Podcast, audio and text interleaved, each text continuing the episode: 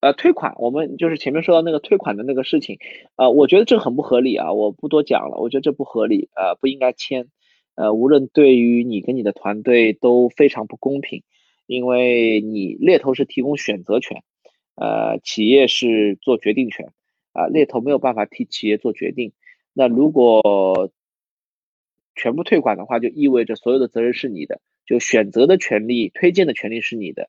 呃，决定的权利也是你的，如果客户让你选人，也让你决定人，那么你是可以是承担百分之百的责任，因为人是你选的，也是你挑的，也是你决定入职的。但反过来的话不是，OK？但反过来不是，而且竹篮打水一场空是非常，呃，你对你的团队有很大的挫伤，因为你试想一下，你的小伙伴做了三个月，最后入职又过了两个月，结果人走了，最后他收到的钱还得退回去。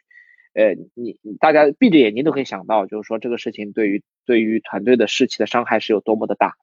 所以非常不建议这样做。呃，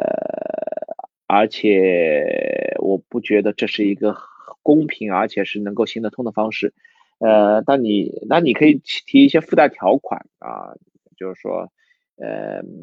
比如说，比如说，比如说三六三七开，对吧？最多五五开之类的，或者说。你一定要百分百可以的，对吧？但是你的费率要特别特别高啊，或者你要给我多少的预付款，有部分的这种啊定金或者职位，就是你一定这个，就是在我看来，这是一个很大很大的筹码。就如果我答应你这个事情，就意味着别的事情上你必须要付出对应的东西，否则的话是是完全不公平的。好，呃，对对，对于这个问题，我就是这么的绝对，我就是这么的武断啊，我就是这么的决绝。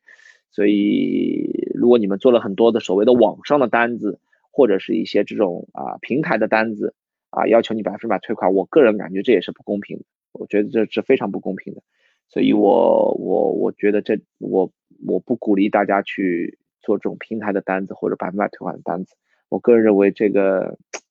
这个太太扯了。嗯，啊好。